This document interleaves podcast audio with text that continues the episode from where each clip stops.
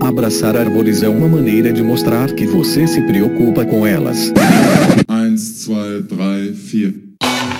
If you'll all gather close around the phonograph and listen carefully, I'll tell you how we're going to have a whole lot of fun.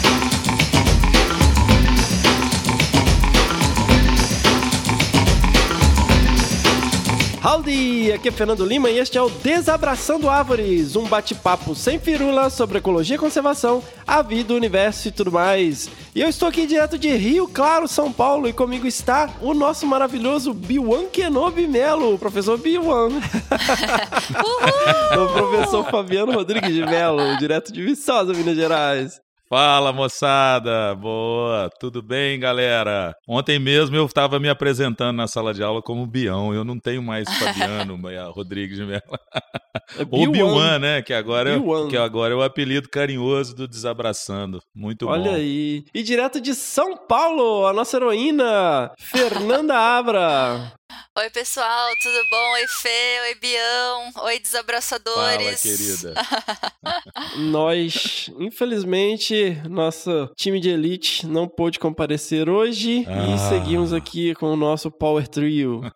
Vamos lá. Vamos lá, galera. Temos hoje, então, um episódio de leitura de e-mails aí, interagindo com os nossos ouvintes. Você que mandou a sua pedrada aí no e-mail primeirapedra.desabrace.com.br. Vamos aí trocar essa ideia com a galera. Vamos que vamos. Pessoal, lembrando aí das nossas redes sociais, nós temos aí no Facebook o Desabraçando Árvores Podcast, no Instagram o arroba Desabrace e também lá no Twitter o arroba Desabrace. Quem aí é Mac User, ou mesmo se não for Mac User, faça download do iTunes, instale o iTunes. É um software aí para você poder ouvir música, também pode ouvir podcasts. É, se você tem iPhone, Mac, iPad, você provavelmente já tem. Deixa lá cinco estrelinhas pra gente, faz uma avaliação, nem que seja uma frase, uma palavra, sensacional. E nos ajude a crescer na podosfera. Uhul. E pessoal, aproveitando aqui, a nossa influência, vamos recomendar alguns podcasts que são muito legais. A galera está começando aí,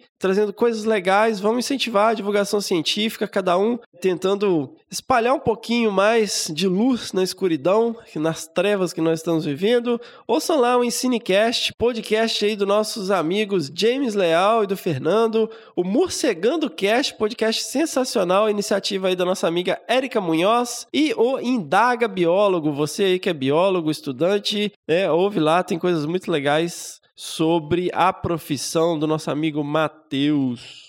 Pessoal, e esse podcast é trazido por vocês pelos nossos apoiadores, os nossos apoiadores lá no Padrim, que é a campanha do www.padrim.com.br barra desabrace, aonde você, caro ouvinte, pode ajudar a garantir a continuidade desse podcast online através de um apoio financeiro. E nós temos lá três categorias né, de apoio e vamos celebrar os nossos novos padrinhos e madrinhas. Desse... Aê! É. Na categoria Mandando gênero, ver. nós temos lá o Samuel Ribeiro e Eduardo Cunha. Nós tivemos também alguns apadrinhamentos na categoria espécie e eu gostaria de comentar aqui a minha alegria, porque tem lá, além das categorias que nós mesmos estabelecemos, né, lá no, no Padrim, você tem a categoria uhum. Só Quero Ajudar. Você pode um real lá então, a partir de um real. E nós recebemos um apoio de dois reais, cara. Dois Aê! reais por mês. Pô, fiquei feliz pra caramba, cara. Ó, eu posso, posso contribuir com dois reais por mês, é isso aí, toma aí, cara. Pô. A pessoa acredita no projeto e faz questão de ajudar, só quer é, ajudar, ué. é isso aí. Falar, ah, pô, não faz diferença. Sim, faz diferença. Pô, se 10 pessoas contribuem com dois reais, é 20 reais. Se 100 pessoas contribuem, 200 reais, né? No link aí do post, vocês podem encontrar um link para uma planilha online e nessa planilha estão descritas todas as despesas é, aonde são utilizados esses recursos que nós obtemos através desse apoio, que é basicamente a decupagem, ou seja, a limpeza do áudio pelo nosso maravilhoso editor que é o Senhor A. Então, considere aí se você apoia esse projeto, você curte Desabraçando, entra lá no www.padrim.com.br barra Desabrace e apadrinha aí esse projeto para que nós continuemos online. Uba. E só dizer que a gente valoriza qualquer tipo de doação, porque a gente nunca sabe a intenção ou o esforço que a pessoa colocou naquela doação. Eventualmente, doar mil reais não, não é nada para uma pessoa que é muito rica, mas doar esse um real por mês significou muito para uma pessoa que tem menos, né? Então, eu acho Exato. que todo tipo de doação é muito válido. E é isso aí, eu acho que é o coração da pessoa querer apoiar aquela causa, querer apoiar aquele projeto. E como diz o ditado, é melhor pingar do que faltar, né? Do que, do que secar, Boa. do que secar. Melhor pingar do que Melhor secar. pingar do que secar, olha aí. É, cara, pô, você pode ah, contribuir com um real, dá um real, pô. Galera tá Com na rua aí, tá certeza. todo mundo apertado, mas Ô. vamos que vamos. Meu querido professor, doutor Fabiano Rodrigues de Mello. Eu gostaria Sim, que você nos elucidasse sobre o que é a membrana nictitante. Ó, vamos lá. Lembrar dos meus Você tempos sabe, de aula Fê? de zoologia de vertebrados. Ah, a Fê sabe, né? Bióloga. Apertar ela aqui. Eu confesso que eu, eu, eu dei um Google, viu, Bião? Ah, tô, tô ótimo. Você acha que eu já não peguei vários livros aqui pra me, Ó. pra me recordar desse assunto? É, é melhor você explicar mesmo. Deixar essa bomba com É, você. Na verdade, você teve aula de zoologia de vertebrados comigo? Não, né, Fê? Eu? Na época que você formou, você já. Sei que eu lá, tava tive dando essa aula, com essa você, matéria. Eu acho que não, cara. Acho que você já tinha saído. Depois, Mas acho que aí? de um ou dois anos que eu peguei, né? E desde então eu estava dando aula de zoologia dos vertebrados. Fiquei muitos anos falando sobre essas estruturas, né, em vertebrados. Mas a membrana nictitante, né, um nome bonito, né, vem do, do latim nictitare, acenar, piscar, né? A gente vê ela exatamente porque É, Nict não é noite? não, cara, nictitare, de acenar, de piscar, Olha só. do latim. É. Não, porque o Nictidromos, né, o, o Bacurau, eh, Nict achei que era noite. É, não, mas esse nictitare, né, de acenar mesmo, de piscar, né, porque a gente percebe ela exatamente quando o animal a usa, né, a utiliza. Porque na verdade assim, né, tem, se você pega no linguajar comum, era como se fosse uma terceira pálpebra, né? A gente tem então normalmente nos vertebrados duas pálpebras, né, superior e inferior, que é a que a gente usa, porque em seres humanos a gente não tem essa membrana nictitante, a gente tem um vestígio dela, né, um, um- como se diz, uma, um- uma estrutura homóloga que a gente chama de plica semilunares. Nossa! É aquela- Jesus. É, não tem jeito, tem que usar. Galera, sinto muito, mas é um nome técnico. É, mas olha só pra tia Cotinha saber o que, que é, é aquele cantinho do olho que produz a remela. Pronto. Pronto Vermelhinho. aí, ó. Isso, todo mundo, vermelhinho, todo mundo conhece a remela, né? Todo mundo que criou de, né, muito de criança, criança remelenta. Ai, credo. Tem muito adulto remelento também, mas enfim. ah, no- nos primatas não temos essa, essa membrana em geral, né? Ela é completa somente em lembros e lores, que são primatas que não existem aqui no, no- no Brasil, né? Mas ela está presente em tubarões, em anfíbios, em muitas aves, né? Na maioria das aves, muitos répteis em geral também, e poucos mamíferos, né? Por exemplo, nós humanos não temos. Alguns primatas, como eu falei, né? Gatos possuem isso, camelos, ursos polares, algumas focas. Que legal. É, exato. E ela, ela realmente é completa nesses bichos. E a gente olha, principalmente nas aves, ou particularmente em tubarões, por exemplo, que são bichos aquáticos, né? Mas pra que que serve isso, Bião? Essa terceira membrana, ela é exatamente uma forma de você proteger os seus olhos, né? Hum. Ela, ela recobre o olho, ela em algumas espécies de tetrápodas, né, ou seja, de bichos terrestres e não aquáticos, ela também ajuda a lubrificar, mas vi- via de regra, a principal função da membrana nictitante é a proteção dos olhos, né, do globo ocular. né? Então, quando o animal utiliza ele, essa membrana, na verdade, ele normalmente está querendo proteger o seu olho. E isso acontece em várias ocasiões, por exemplo, quando ele está predando, comendo, quando ele mergulha, né, no caso de aves aquáticas, que ela mergulha a cabeça ou o corpo inteiro na água, então ela utiliza da membrana para proteger o olho naquele momento da tentativa de captura de um peixe ou de uma presa. E, e ela muitas vezes ela é, ela é opaca, mas ela tende a ser semi-transparente. Então ela permite, em alguns bichos ela acaba cegando mesmo o animal, mas em outros ela permite uma visão por entre a membrana. Então ele consegue, ainda assim, com o olho usando a membrana, perceber o que está à sua volta, né? E no tubarão é muito nítido isso, né? O tubarão, ele enxerga? Ah, Rapaz, você acredita que eu não vi se ele enxerga? Me parece que não, acho que ele fica cego, viu? Sério? É, isso aí eu vou ter que. é, Eu acho que na hora que ele usa. Você, leu isso, Fê? Porque eu, realmente eu não li isso, cara. Cara, eu Nossa. vi que é, nem todos os tubarões têm, mas os que não têm, tem, acho que o tubarão branco não tem, ele Aham, vira o aham. olho todo pro fundo da cabeça, assim. Então ele fica com o olho branco, ele não. Olha sabe, igual só. quando você vira o Aham. olho. Então, e ele não tem essa proteção, então ele usa esse artifício de virar o olho, né, protegendo aí. Em que hora que o tubarão usa isso, Bião? Então, cara, a gente vê ele usando exatamente na hora que ele vai dar aquela mordida, né? Na sua presa potencial. Mas isso é pra proteção do olho? É, ele Ah. literalmente, como ele tá numa situação de relativa fragilidade, porque a presa, né, por revidar, por tentar se escapar, ela pode é, machucar, né, o, o olho do animal. Então a membrana ajuda nesse processo de defesa. Sensacional. É, galera, se isso estiver errado, se ele continuar enxergando, mesmo com a membrana nictitante, mandem lá no Twitter que a gente vê, desabrace, marque a gente lá e corrijam se estivermos errados. Eu estou assumindo que o tubarão fica cego no momento do ataque, então. É isso aí, aqui tá dizendo isso aí mesmo, que ele fica cego. Ele tem aquela uma série de sensores, né, que detectam impulsos elétricos e deve ir só nisso aí, né? Por Exato. que, que eu achei interessante a questão da membrana nictitante, cara? O que me traz para o momento host supremo do Desabraçando deste episódio. Porque vai lá, todos- vai lá, Fê. Todos Como eu ansiosos. disse várias vezes aqui, não existe um dia da minha vida em que eu não pense quando acabar o maluco sou eu. e agora, né, nesse ritmo intenso aqui, de finalizando o doutorado, quando eu fecho os olhos, eu imagino aquela cena do Arnold Schwarzenegger berrando na, no alto da pedra, porque é assim que meu coração está nesse momento.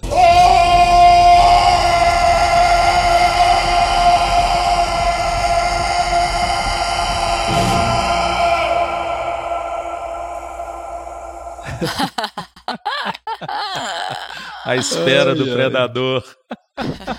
É isso aí. Então, galera, porque é o seguinte, eu tenho pensado muito sobre essa questão né, de divulgação científica, o que nos traz aqui, né? Afinal, nós criamos esse podcast pensando aí em formas de comunicar o, o que nós fazemos, né? Eliminar o estigma, ou pelo menos diminuir o estigma do ecochato, é através de uma comunicação mais eficiente, mais dinâmica, mais bacana e tal Uhum. vendo, né, todas essas loucuras de fake news, né, esse negócio do coronavírus, apareceu um químico autodidata que espalhou aí no Instagram e a galera, ah, porra, não, olha isso aí, falando um monte de asneira. E eu comecei a pensar, por que que nós não eh, colocamos real news, notícias legais, notícias bacanas, com o mesmo layout de fake news? Assim, não precisa ser falso, não precisa ser apelativo e tal, mas pelo menos tenha, seja mais palatável, mais legal Criativo. e que seja transmissível pelo WhatsApp. Uhum. E eu fiz um teste, eh, foi bem infeliz, na verdade, porque eu fiz meio no impulso, assim, aquela coisa, ah, vou, inventar um, um- uma isca aqui e coloquei lá aquele triângulo do olho que tudo vê lá, da, da, da nota de um dólar, coloquei ambientalista, o que os ambientalistas querem na Amazônia, blá, blá, blá, e só coloquei o link lá do nosso site. Cara, o negócio virou um barata voa inacreditável. Barata boa.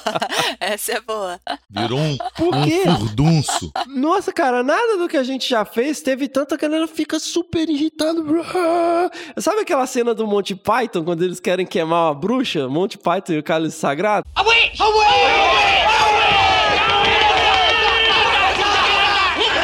Sabe? A galera quer pôr fogo em alguém, cara. E parece que a galera fica buscando isso, igual um tubarão, cara. E quando eles acham um target, quando eles acham um alvo, bicho, o que que ele faz?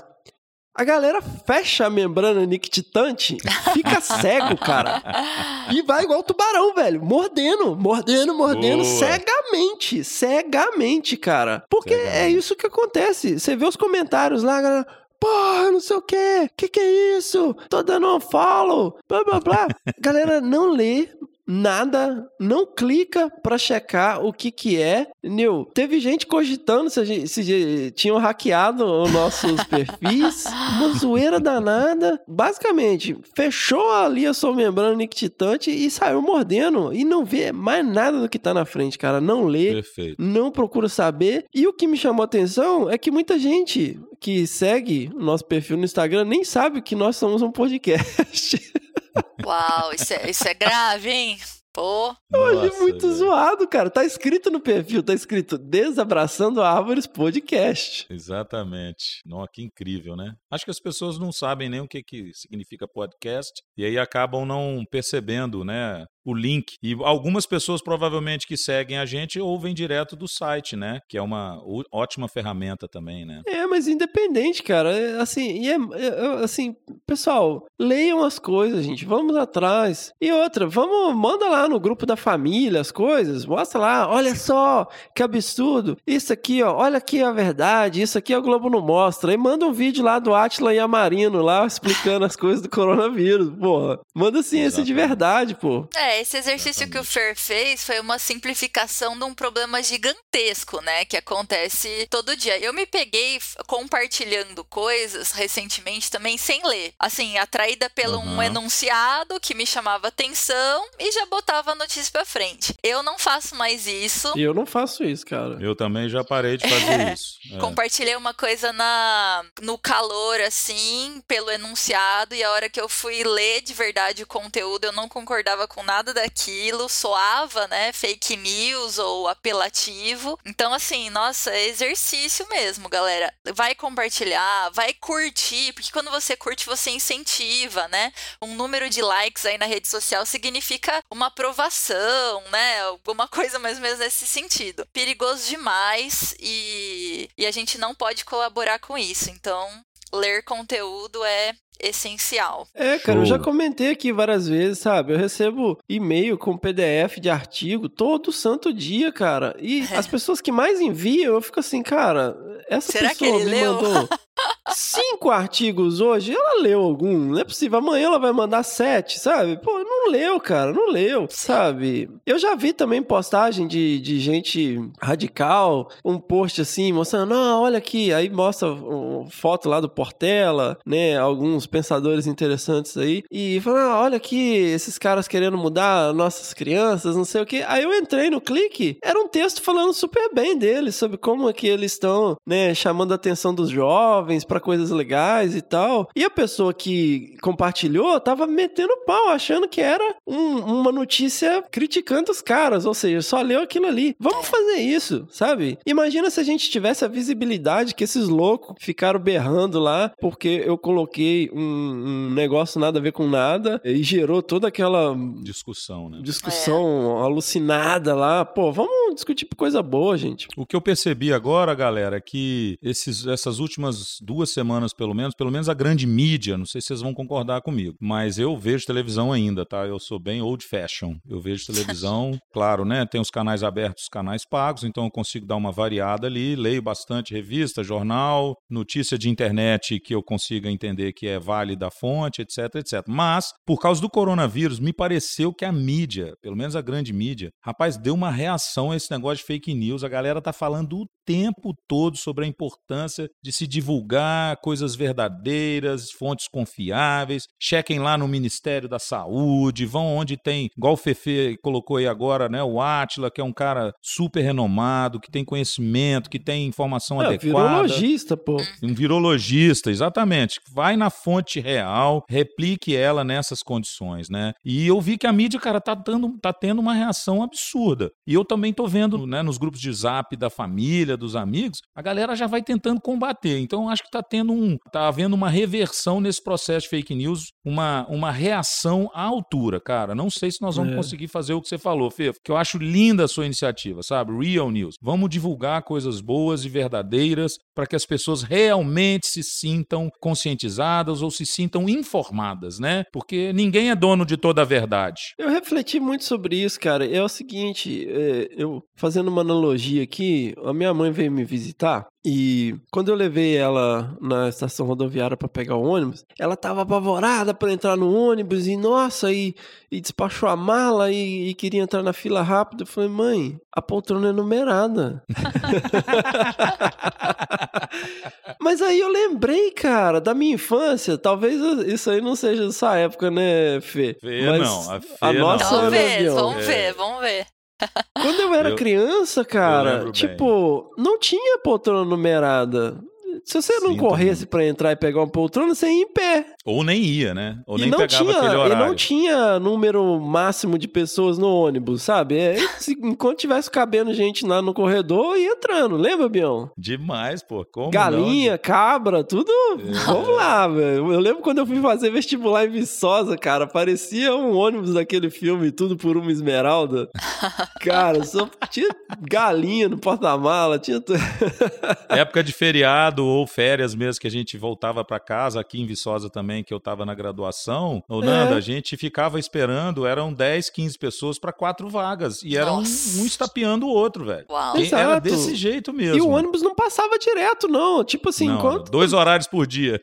É, parava. A pessoa tá lá no ponto, parava. Não interessa se, se tem lugar pra sentar ou não. O pessoal entrava. Quantas vezes já eu lembro eu sentado e o meu pai em pé do meu lado. Então, assim, aí você vê como que isso marca as pessoas. E a minha mãe lá desesperada: Não, que eu tenho que entrar. Eu falei, mãe, você vai entrar, o seu lugar vai estar lá, mãe. Não tem problema. Os tempos mudaram. Só que as pessoas não entendem isso. E o que eu vejo é que as pessoas não sabem lidar com a internet, cara. Porque o smartphone, pela primeira vez, ele realmente trouxe a popularização do computador. Por quê? Uhum. Eu lembro quando eu tava na graduação, você tinha um desktop. Todo, ninguém tinha um notebook. Você tinha um notebook, né, Bião? Que era tipo. Ah, eu sempre "Uau, meu Deus! um Sempre fui apaixonado por na tecnologia, mochila." sempre corri atrás. E aí o que acontece? A geração dos, dos nossos pais, eles é, recebiam a notícia de que maneira? Na Jornal. TV, como você falou, né, Bião? Old fashion, no rádio e nos Isso. jornais impressos. Uhum. E assim, existia um, um- um rigor. Você tinha os tabloides, tinha as fake news, sempre teve. Mas você Sempre tinha teve. canais de referência. Então, o que Uhum. acontece? As pessoas, pô, tá num jornal, passou na televisão. Então, assim, pô, deve ter um- uma fonte. Você escolhia certos canais principais que você co- confiava. E tinha aquelas conversas, né? O avião caiu com todo mundo do Chaves dentro e morreu todo mundo. As, as conversas malucas, teorias da conspiração. Mas o que, que eu quero dizer com isso? Hoje todo mundo tem um smartphone e as pessoas não têm um preparo para entender que qualquer imbecil monta um website, cara. Qualquer imbecil, eh, sabe, cria uma página, qualquer imbecil coloca o que quiser na internet e as pessoas têm essa mentalidade lá de trás das notícias que, tipo, cara, se passou no Jornal Nacional, uai, isso tem um fundamento. Pô, se saiu no jornal, isso foi pesquisado. E as pessoas aplicam a mesma lógica para qualquer coisa que tá na internet. Tipo, assim, ó, se tá na internet, então, pô.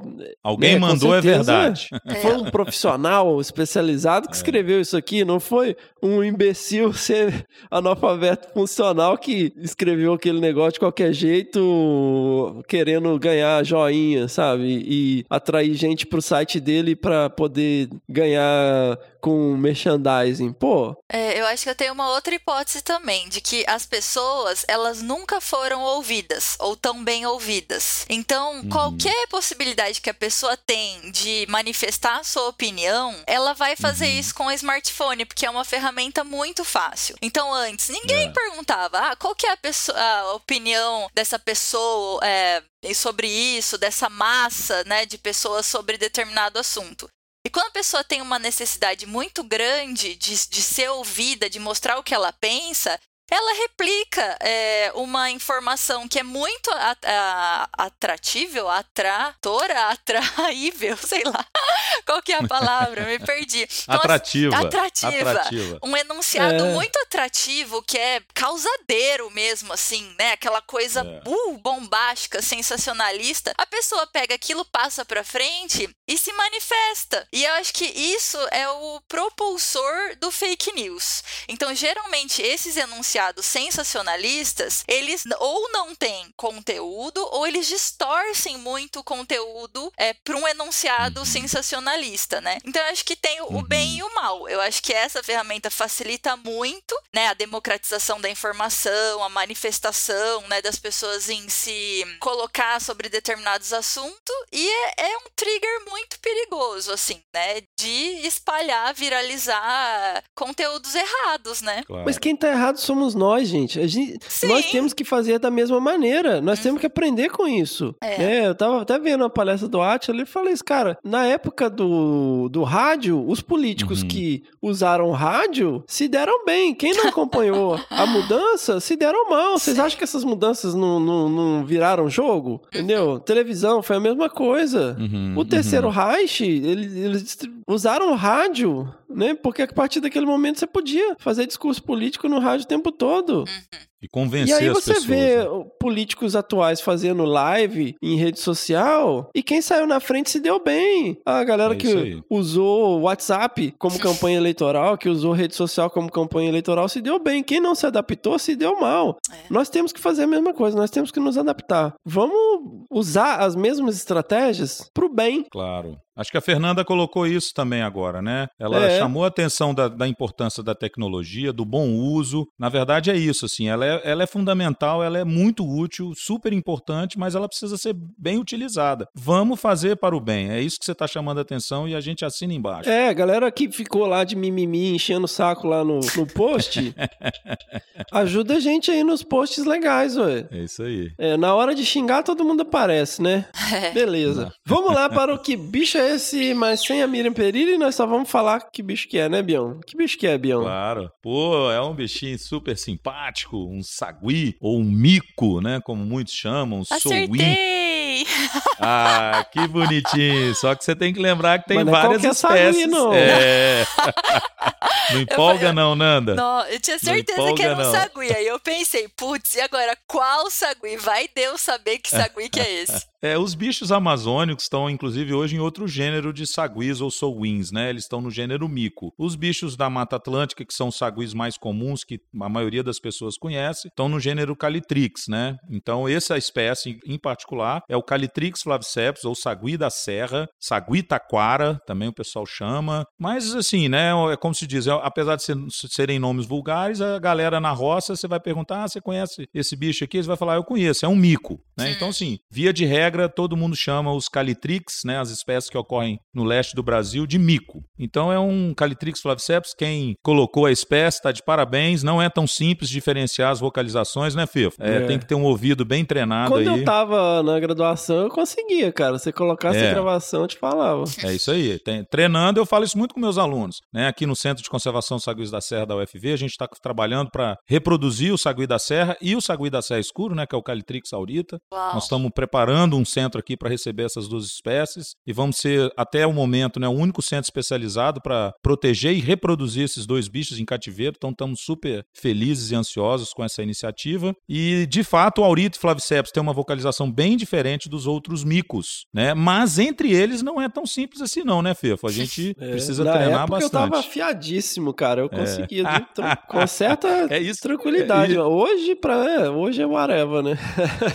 Isso em ecologia a gente chamaria de imagem de busca se fosse visão, né? Mas é uma audição de, de, busca. Jungle Eye. É, garoto, muito bem. Bião, então, Diga. é, você viu que eu consegui até o. Eu já fiz você admitir e eu fiz até o Mittermeier admitir que o Flaviceps é o mais ameaçado. Ah, garoto, muito Porque bem. essa é a minha campanha, cara. Um beijo aí pra Larissa Vacarini, eu já falei isso com ela várias vezes. Fiquei muito Verdade. feliz de encontrar ela no congresso de março lá. Ela tinha um pôster lá falando do, do Flaviceps. É, cara, a área de distribuição do bicho é um ovo É, e um- é quase uma das menores, conhece. se não a menor dos neotrópicos. Pois é, e ele não tá entre os mais ameaçados. Eu vou fazer aqui minha campanha. Ele foi puxado pelo Aurita, mas os- ele está sendo trabalhado junto É. com o Aurita nessa campanha dos 25 mais ameaçados. Você tem razão, assim, ele está É. pior né, situação do que o, Aurita, mas os dois estão sendo carreados aí por essa campanha de proteção às duas espécies a partir do Aurita. Sensacional. E então fiquem ligados aí semana que vem, Miriam Perilli e Fabiano Melo falando aí sobre Uhul! essa espécie maravilhosa que é o sagui da serra. é, Sagui da serra? Qual, viu? Isso. Só sagui, da serra? da Serra é, ou sagui taquara, isso. Sobre o sagui da serra ou sagui taquara. E vamos tocar aí o bicho do próximo episódio.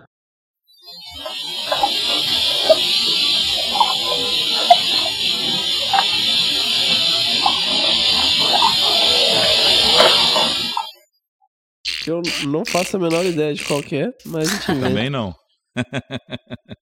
E se você desconfiar que bicho é esse, mande sua resposta para bicho@desabrace.com www.radiofobia.com.br. Manda lá, galera. Vamos lá. Nossa, rendemos, hein? Pessoal, vamos então para a nossa interação com os nossos ouvintes. Não deixe de enviar suas pedradas no nosso e-mail, que é o primeirapedra.desabrace.com.br. Lembrando sempre as palavras de João, capítulo 8, versículo 7. Se algum de vocês estiver sem pecado, Seja o primeiro a tirar uma pedra. E galera, eu gostaria aqui de lançar a nossa hashtag. Hashtag, né, Vião? Como é que fala hashtag? Você adora. hashtag, rapaz. Nossa hashtag. Aí, garoto. Querido Desabrace. Obviamente, plagiando o nosso maravilhoso podcast Matando Robôs Gigantes, que eu gosto muito, que eles têm lá o querido robô. Eu roubei e estamos aqui com o nosso hashtag querido desabrace. Mande então lá suas perguntas pra gente no perfil do Twitter, arroba desabrace. É, perguntinhas eh, que você gostaria de ter respondido aqui, começando com hashtag querido desabrace, blá blá blá blá blá blá. E nós já temos algumas aqui, ó. Olha. A primeira da Enila Barbosa, arroba Enila underline NB. Querido Desabrace, este nome é bastante polêmico e eu amo. Mas como foi chegar e definir esse nome? Já ouvi todos os episódios, sei de onde veio o nome, mas a discussão sobre ele entre os hosts foi tranquila? Foi. Se você que inventou, só tinha você. Pois é, né? Pois é, não, não, não teve discussão porque era só eu conversando com a Miri e com a Paula. então, na verdade, ela fala aqui que ela sabe o nome, mas eu Vamos acho que não, desafiá-la. porque nós falamos um pouquinho lá no Congresso de Masto, né? Com, sobre a origem do Desabraçando. E o Hugo Fernandes, né? Deu uma floreada lá. O Hugo, o Hugo maravilhoso. Hugo, um grande beijo, seu fanfarrão. Beijos. Ele tem uma influência muito grande, né? Como eu já falei aqui várias vezes. E lá no Congresso eu, falei, né, sobre a questão das ideias originais, como que eu fui trabalhando isso e cheguei à conclusão que eu ia fazer um podcast e tal. E a ideia original era Concast, que era o podcast de conservação. Só que já existia um Concast, que era alguma coisa de anime, mangá, sei lá o que que era. Aham. E, e a ideia original era Concast, aqui não abraçamos árvores. Essa que era a ideia que tava na minha cabeça. né? Nossa. Concast ficou me lembrando Conga. Não, não gostei. não. É, Até tem um post que eu tenho uma prancheta lá que eu fui rabiscando as ideias originais, o nome lá é Concast. Aí eu falei, putz, Concast tá ocupado, como é que eu vou fazer e tal? Aí tinha essa ideia aqui, não abraçamos árvores e tal. Eu falei, ah, vou... em algum momento eu tive isso. Falei, aí eu falei com a Miriam, falei, Miriam, vou, vai chamar de Desabraçando Árvores. Aí a Miriam, é, então, não sei o que, veja bem, nossa, será que não vai confundir as pessoas? Que nessa época eu conversava muito com a Miriam e com a Paulinha. Paula Piscinho, grande beijo aí, Paula. E aí eu falei com a Paula, nossa, eu, nossa, mas então, veja bem, é, eu não sei se isso vai dar a imagem correta, blá blá blá. E era sempre assim, cara, não foi nem um pouco tranquilo. Ninguém que eu falava, falava assim, pô, que nome legal, não, era sempre assim, nossa, então, como assim desabraçando árvores? Nossa, é um nome meio negativo, pode ser um tiro no pé, blá blá blá. Que E desamor, né? E talvez seja, né? Porque de início às vezes as pessoas estranham, né? Pô, o que, que é isso aqui? É. Mas não teve muita discussão, né? Porque na verdade nunca tem muita discussão. No fundo eu faço o que eu quero, né, galera? eu peço opinião e faço o que eu quero. E a gente, a gente segue o fluxo, né, Bião? Exatamente. Eu já aprendi isso bem lá atrás, A viu, gente tá Nanda? de carona aqui, galera. Não, mas agora você é craque. Eu lanço uma ideia, eu pego a opinião de todo mundo, eu melhoro a ideia, mas ela vai ser executada com ou sem o parecer de todos. É. Mas assim, não é uma ditadura, tá, gente? E Muitas coisas eu, eu coloco na gaveta porque a galera esculacha demais. É, causa uma estranheza o nome quando você ouve pela primeira vez, mas quando você conhece o podcast e sabe do que é o propósito do podcast, eu acho que fica muito claro, né? Que é derrubar a imagem do eco chato, daquele conservacionista que. É, você fala, né? Do coletinho, salda ao sol, enfim, né? E não tem nada a ver. É um podcast que fala sobre ciência, sobre conservação, é totalmente baseado em ciência, né? Então tem Perfeito. muitos conceitos, preconceitos que a gente tem que desabraçar e enxergar qual que é a, a real, né, dessas coisas. Então, meu, desabraça essa árvore, desabraça essa ideia que não é science-based, que é mais sua opinião, né, e etc. E é uma provocação, gente. E vocês sabem que eu gosto de, de provocar, né? Eu acho que nós temos que. É que a ironia é uma linguagem muito difícil pro brasileiro. O brasileiro não entende ironia, né? É. É verdade. Então, às vezes o pessoal fica Você se sente ofendido muito é. facilmente, é isso aí. Muito, nossa, você faz um- uma ironia, não, mas é, seu nazista, né? E igual aconteceu lá com o post, né? Você faz um post zoando de ironia, a galera, pá, meu Deus! A witch!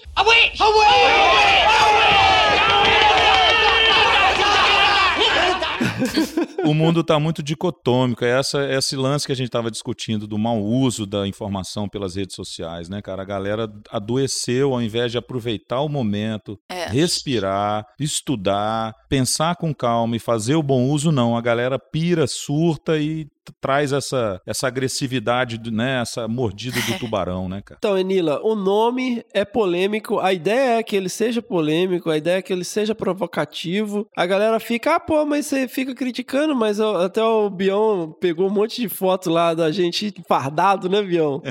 E colocou lá. Eu falei, sim, eu, eu só critico as coisas que eu tenho Que Você já conhecimento. fez ou conhece. E eu falo porque muda, cara. Essa coisa do colete de ir fardado pro campo, nós discutimos um pouco isso no episódio 35. Eu já reparei Uhum. isso. Pega o pessoal, né, da agronomia, pessoal que mexe com, com extensão, né, que chega na fazenda e tal, que tá ali, né, com uma camisa Institucional, né? com uma camisa de botão, tá apresentado. Pega os caras da Embrapa, sabe? É, Você pega.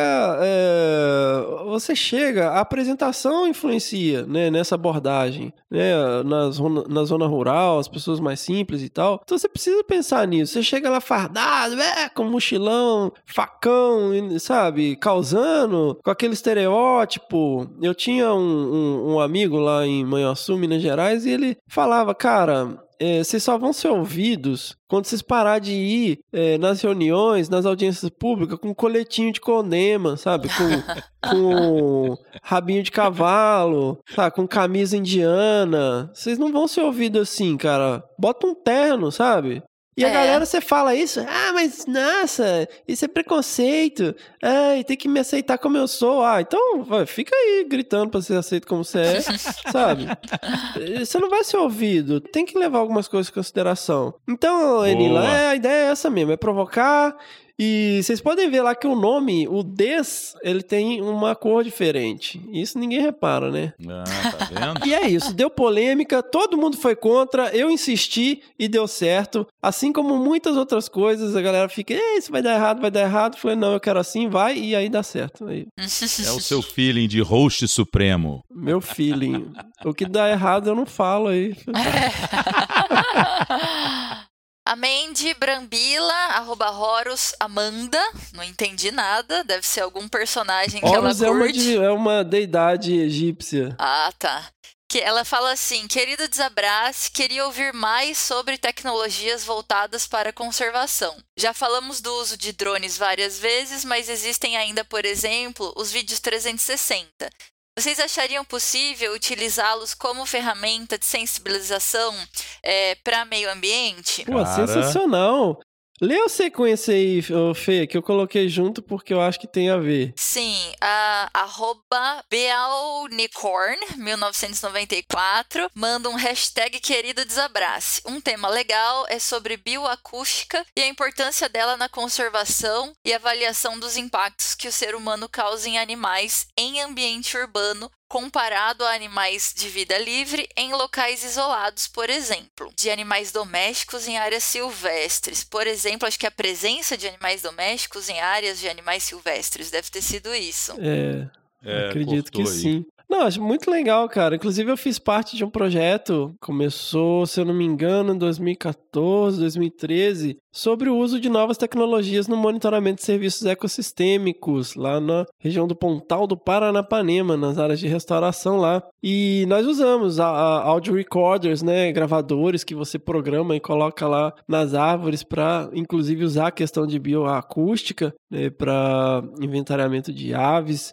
E anfíbios, e também um, uma parada completamente psicodélica que é o Soundscape. Já ouviu falar disso aí? Sim. Cara, é o. Mas não tem a ver com esses sound recorders aí, não? Tem a ver, mas então, por exemplo, a bioacústica, se você pega e grava as Uhum. espécies e caracteriza isso, tá, isso é bioacústica, você está é, é, estudando questões relacionadas à forma de comunicação dos animais, você pode até identificar espécies, usar os audio recorders para identificar espécies. Mas quando você fala de soundscape, é uma parada relacionada com landscape, né, que é paisagem. Então seriam as paisagens sonoras. Uhum. E aí, se você pega todo o sonograma e você Uhum. vê toda a complexidade, o que acontece? As espécies, uma parte da evolução também é de você ser eficiente na comunicação. Então, você ocupa faixas de Perfeito. frequência que não estão ocupadas por tantos animais. É a mesma coisa, imagina um rádio AM ou FM, você está lá sintonizando, o que acontece? Se você tiver um monte de rádio na mesma frequência, fica entrando uma na outra, né? Já viu quando você está viajando e você está perdendo a frequência de uma rádio, quando você está mudando de É cidade? bem legal. Ele já Nossa. muda pra Então, outra rádio. É a mesma coisa. Então as espécies elas é, ocupam nichos é, de frequências sonoras para se diferenciar. Então, quando você pega uma paisagem bacana, completa, você tem vários níveis de frequências é, ocupadas. né? Então, seria uma paisagem sonora. E uma paisagem pobre, onde você tem poucas espécies, você tem frequências que não são, é, não tem espécies ali vocalizando naquela frequência. Então, Uhum. esse conceito é muito interessante, cara. É completamente psicodélico, assim, porque nós vivemos num mundo visual. Então, você pega o sonograma e transforma ele numa coisa visual para você analisar. Muito interessante, é uma tecnologia, um conceito Eu- novo aí. No uso de tecnologia, posso falar de primeira mão que a Via Fauna a gente desenvolveu a ideia de um sistema de detecção animal anti-atropelamento para rodovia. Então eu, Nossa, eu vamos pensar num nome mais bacana, Fê. ele chama passa-bicho. Ele tem um nome comum, esse é o nome científico. Qual que é? O nome comum é passa-bicho. Passa Ah, bicho. É, a gente aí. ganhou um, um financiamento pela FAPESP, do PIP, que é o Programa Inovativo para Pequenas Empresas, e a gente desenvolveu a ideia piloto, conceitual, é, desse equipamento, que consiste num conjunto de sensores ativos que é colocado ao longo da rodovia e ele capta a presença do animal, ou próximo à rodovia, ou quando ele entra na rodovia. É enviado um sinal Uhum. via rádio para um poste inteligente que pode avisar o usuário que naquele trecho existe um animal na rodovia. Esse tipo de sistema pode reduzir até 90% os atropelamentos, né? É, então, assim, a gente ainda está submetendo a segunda proposta, né, para o PIP, Uhum. é, e é incrível. O que eu queria destacar é que quando a gente ganhou esse financiamento, a gente foi chamada na FAPESP, teve uma cerimônia, blá blá blá. A gente era o único projeto que criou uma tecnologia, uma inovação tecnológica a favor da biodiversidade. Então tudo era saúde, Olha. inovação em processos, inovação em serviços, mas o nosso era o único para algo relacionado à biodiversidade. E o Brito da Cruz, na época que é o presidente é, diretor científico da FAPESP, ele falou parabéns Uhum. às garotas das oncinhas. Ele categorizou gente lá, que ele quis fazer Que uma brincadeira. E ele disse, era, o- é o único projeto para conservação da biodiversidade. Então, assim, é ridículo, ridículo que em pleno 2020 a gente faça monitoramento de fauna da mesma forma como a gente fazia nos anos 80, nos anos 90 ou até antes disso, né? Imagina só Trash. quanto, É. quantos cérebros a gente tem na universidade que trabalham com biodiversidade e que poderiam trazer à tona inovações simples, inclusive, sim, simplíssimas para monitorar aves, para monitorar morcegos, para monitorar peixes, né? Tantas coisas que podem ser desenvolvidas ou aplicativos que podem acelerar processo, né, de monitoramento, entrada de dados, análise de dados, né? E esse tipo de coisa. E desde então, desde 2016, não teve outros projetos do PIP que trabalhavam com é, biodiversidade, assim, é, de verdade, né? Diretamente. Caramba. Então, eu acho- Genuína, né? é, Projetos é- genuínos com biodiversidade. É uma vergonha pra gente, galera. Então, assim, quem é da bio e tá ouvindo, quem é da veterinária tá ouvindo, engenharia florestal, o que no É seu aí. campo poderia ser revolucionado por meio de uma inovação tecnológica em produtos, serviços ou processos, né? Pois é, Mandou cara. gente- nós show. não temos esse incentivo da, da criatividade, aquela coisa que Não. o cara lá na garagem faz um negócio pra solucionar um problema, pa- faz a patente, É. né, de gerar tecnologia nova. Quem não gera tecnologia tá fadado a consumir tecnologia, né, É. que é produzido em outros países. Então, é o que a gente viu acontecer com as câmera traps, né? Nós Sim. consumimos câmera traps vinda do exterior, né? tiveram duas iniciativas nacionais e tal, que no fim das contas acabaram não tendo é, hoje não, não tem como ter competitividade no mercado porque não existe um incentivo à inovação, né, à, à geração de tecnologias novas e aos pequenos empreendedores. Mas é, eu acho que a gente podia fazer um episódio temático só sobre isso. O que que Legal. Eu acho. Seria Muito massa. legal. Sensacional. E eu queria só fazer uma palhinha aqui, Fefo, porque a, a, é a Mandi, né? A Mandi, isso. Ela Mandy. que tá. Mandy, ela que tá colocando essa observação dos vídeos 360, não sei se vocês lembram, Hum. lá no seminário de, de São Francisco Xavier que a gente esteve juntos em janeiro, em- Sim. em- agora passado, o Gibbs Zobel levou essa ferramenta com os muriquis, né? Ele fez um filme 3D, né? Em 360, na verdade, lá na, na Ah, RPP. eu lembro, eu lembro. Le- Lembra? Cara, eu vi o A filme. gente tava lá no restaurante. Isso, Fefo, eu vi o filme aquele dia, cara, eu fiquei de cara com a realidade, com o realismo das imagens e o quanto você pode transformar essa ferramenta num alcance de sensibilização. Então o que a Mandy coloca aqui, eu, porra, fiquei impressionado, né? Aprendi lá com o cara e vi o, o potencial enorme que ele tem para fazer esse tipo de, de trabalho de sensibilização com questões relacionadas ao meio ambiente. Cara, o Muriqui passa na sua cabeça, você fala, tô, tô no mato, velho. Tô vendo o bicho. Uhum. É impressionante o realismo. Que legal. Então, Mandy, concordo com o Fefo. Tem que fazer um episódio específico, que tem muita coisa legal, igual a Nanda colocou aqui pra gente, que a gente precisa realmente explorar. É, cara, nesse projeto a gente também usou o LiDAR, que é o Light Detection and Ranging, que tipo, você mapeia a floresta em 3D, cara. Você passa Com- sobrevoando, jogando É, com feixes laser, né, velho? laser, cara. Nossa, é, você surreal. mapeia tudo. Ele bate e reflete de volta, né? Você mapeia a floresta em 3D, você tem uns portáteis, tem muita coisa nova Verdade. Surgindo. Eu acho que a gente pode elencar aí algumas tecnologias legais para poder discutir, talvez até chamar alguns especialistas. Boa. E vamos que vamos. Uma dica para quem quiser seguir aí na, na internet tem o Conservation X Labs, que eles ficam baseados em Washington DC e é uma startup americana voltada somente para criar é, tecnologias para conservação da biodiversidade. Eu estive com eles no ano passado, sondando aí é, algumas parcerias e eles são assim fenomenais, fenomenais. Eles pensam muito fora da caixa. Então, certamente aí para os próximos anos ou quem sabe essa próxima década, a gente vai ter um salto aí na é, de ferramentas novas e muito eficientes para trabalhar com conservação. E eu acho que a gente Concordo. esqueceu de pincelar a bioacústica.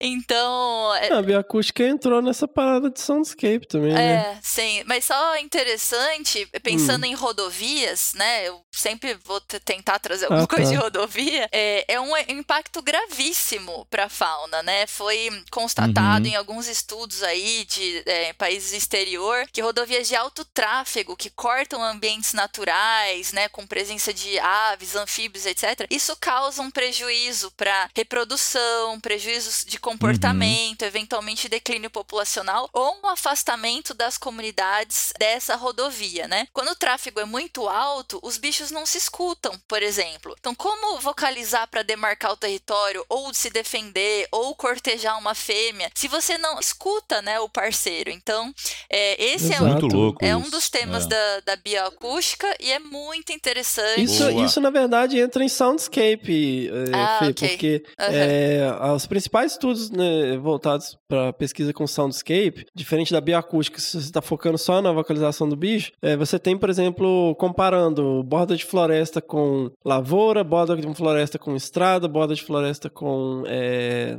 áreas urbanas. Então você vê que a, a frequência sonora, o, o- o espectro de frequência sonora das espécies, ele muda. Legal. A forma de explicar é tipo, meu, imagina que você tá numa balada, você tem que ficar gritando pra chamar as pessoas, né? Você vai chamar a pessoa que tá lá do outro lado da rua, na avenida, num tráfego super movimentado. Você tem que gritar pra pessoa te ouvir. Nossa. E É a mesma aí. coisa dos animais, que é isso né, que você tá falando. Então, é, eu já vi vários estudos, né? Eu li alguns comparando isso, como que maquinário em região é, de alta produção agrícola, indústria, como que isso altera, né? Inclusive o padrão de período, né? De vocalização dos bichos. Você vê, Sabiá tá aí, três horas da manhã, cantando aí no centro de São Paulo. É, isso aí. Nossa, dá um- muito pano pra manga. É. Muito pano para manga.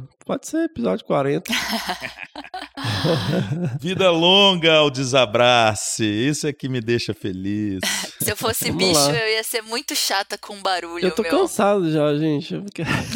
Nossa. Tadinho. Nem começou, pô. Um É. ano e pouquinho. Já tem uma hora já, velho. Ah, Ah, hoje aqui agora. Nossa, é mesmo. Vamos lá, vamos lá. Então, galera, mais um, é, uma hashtag da Mandy Brambila, hashtag querido desabrace, episódio 37, manejo de em áreas de animais silvestres. É, esse assunto aqui é, é polêmico, hein? Então, é, a gente poderia fazer vários comentários, tem vários causos, né, de história, acho que as vivências de cada um de nós também a gente poderia contribuir muito com esse assunto. Eu acho que animais domésticos, ele entra na categoria de um grupo especialista, inclusive da IUCN, que fala de espécies exóticas invasoras. Gato e cachorro doméstico é considerado entre umas ah, 100 piores espécies com potencial invasor, né, e impacto para a conservação eh, de fauna silvestre. É, com certeza, já estamos lidando e vamos ter que lidar ainda mais com esse assunto nos próximos anos. Muitos relatos aí de cachorro e gato predando animal silvestre, potencial para transmissão de doenças, problema de território, né? Competição por território com os nossos bichos silvestres, muito problemático. E aí eu queria citar três iniciativas muito legais que tá aqui pertinho da gente, né? Relativamente perto aí do Bião, porque ele tá em Minas. A Manda. USP aqui de São Paulo tem um programa que chama Conservação, que é exatamente. é muito legal o nome, adorei o nome. E eles têm um site muito informativo, bonito, bem bacana, que é sobre entender e tentar é, minimizar aí esses impactos desses animais domésticos em unidade de conservação, principalmente porque eles têm um projeto rodando no Parque Estadual Carlos Botelho, né? Então eles fazem entrevistas Uhum. com moradores, estão tentando estimar aí quantos são esses animais, é, eu chamo de regime, em regime semiaberto, que são aqueles bichos que a pessoa possui aquele animal, mas ele não tem a guarda total, o bicho só dorme em casa, mas ele fica vadiando ali na rua o dia inteiro. Na verdade, é- região. chama semidomiciliado, né, o nome correto, mas eu chamo de regime Boa, semiaberto. boa. E, e, nossa, um projeto muito bacana. Eles incentivam a castração, trabalham com guarda responsável. Outra iniciativa é do DEFAL, Departamento de Fauna do Estado de São Paulo. Beijo para Elia Piedade, que está conduzindo um estudo, um projeto muito legal em diversas unidades de conservação do Estado de São Paulo. E os próprios PANs, os Uhum. Planos de Ação Nacional de Canídeos Ameaçados, felinos de grande porte, felinos de pequeno porte, ungulados, provavelmente Xenartras deve ter algo do tipo, que também é combater, minimizar, enfim, vários verbos aí que a gente poderia erradicar, inclusive cabe, né? É, desses animais domésticos em unidades de conservação, que apresentam um risco muito é, potencial aí para conservação dos nossos bichos. Boa, Nanda. Mandou bem. Super bem. Sensacional. Bom, pelo que eu entendo, não existe no SNUC, que é do- o documento maior sobre unidade de conservação, né, o Sistema Nacional de Unidade de Conservação, não fala sobre a questão relacionada a animais domésticos. Isso está muito relacionado caso a caso, e isso entra nos planos de manejo das unidades de conservação. Sim. Verdade. Ô, cara, é, eu já mencionei aqui algumas vezes, eu li um livro né, que chamava A Vida Selvagem do Gato Doméstico. Ah, é. Então, esses animais, eles têm comportamento feral. O cachorro caça. O cachorro, inclusive no meu doutorado, eu tô considerando o cachorro como um mesopredador. Olha só. Porque ele causa um, um impacto. Sem dúvida. Ele atua, ele tem um papel ecológico. E muitas vezes, em regiões muito fragmentadas, ele tem um papel ecológico relevante, porque ele realmente tem ali é, uma função de ser predador.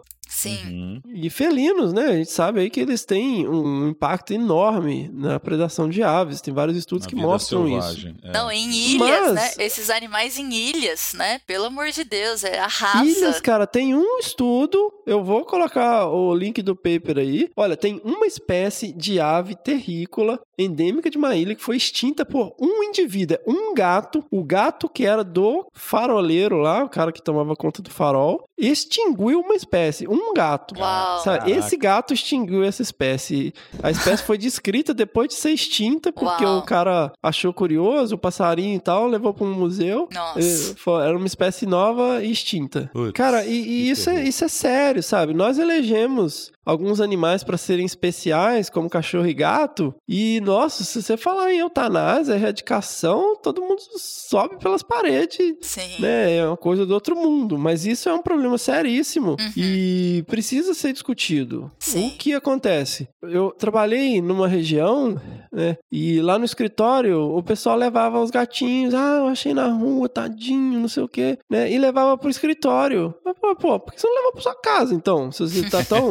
Você é tão bonzinho, né? Você quer Tão ajudar o bicho. sensibilizado. É, leva pra sua casa, porra, sabe? É muito fácil. Você fala, ah, porra, que absurdo, não sei o quê. Dentro do seu apartamento, né, polemizando. Quando, na verdade, a gente tem espécies silvestres, espécies nativas que estão sendo extremamente prejudicadas, Uhum. né, por eh, esses animais em unidades de conservação em áreas silvestres. Enfim, rende pano pra manga. Nossa, rende Ufa. muito. É. Deixa eu só falar Nossa. uma coisa, Fê, porque assim, não tá no SNUC a questão, mas ela tá no CDB, que é aquela Convenção da Diversidade Biológica. Então, a, a CDB, ela fala em erradicação de espécies exóticas invasoras. Então, assim, gente, é uma convenção global sobre conservação de é, biológica, né? E a- o segundo maior impacto para a conservação de biodiversidade é a introdução, manutenção, né, de espécies exóticas invasoras. Elas arrasam, É né, É ecossistemas. muito sério. Extinguem muito sério. espécies, alteram gravemente os ambientes. Então, o ponto dessa discussão, para todo mundo que vai ouvir participar, é desromantizar o assunto. E saber que manejo de Boa. fauna, ele não é romântico, né? Manejo de fauna significa mudança, é pôr indivíduos, retirar indivíduos, abater indivíduos, suplantar populações, né? E etc e tal. Então, todo mundo que lida com esse assunto é, tem que estar preparado a entrar nessa discussão para sempre é, ter em vista o que é técnico. O que é eficiente, Isso, o que Fê. funciona e não romantizar, né? Então, e aí é um esse é, é, é quase uma crítica para a sociedade protetora é, dos animais que fazem um trabalho excepcional, incrível, eu adoro e apoio, mas quando chega na questão do- dos silvestres, né, e, e falar em animal doméstico, unidade de conservação, etc e tal, a gente sempre tem problema porque o ponto nunca é a questão técnica da coisa, é sempre uma visão É mais romântica, né? Então a gente tem que escolher. A gente quer é, preservar a vida de, de cão e gato num ambiente que não é o dele, que ele não deveria estar, ou zelar por populações saudáveis e estáveis é, de fauna silvestre, né? Então a gente. Exato. É isso aí. E é sempre passional, né? A galera bota a Sempre. membrana É. nictitante e sai mordendo. É impressionante, cara. É bem isso. E- Isso não é coisa de Caiu piranha? Piranha não tem isso aí também? Ela não tem essa membrana aí? Porque quando vocês Não, fazem. esse- Ela é, ela é Não, esse voraz tipo mesmo. Peixe não, esse tipo de peixe não tem. Ah, não, não tem? tem, não. Ah, porque, Exato. porque a piranha que é esse Ela comportamento. é, só, né? ela, é, ela é só voraz mesmo. Nossa.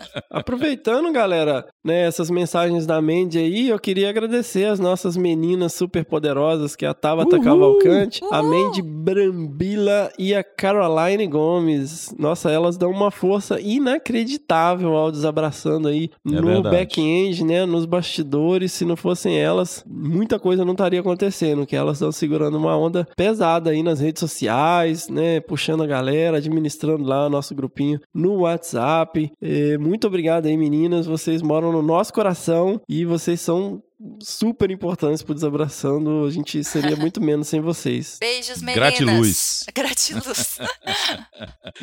Muito bem! Quem jogou isso? Quem atirou essa pedra?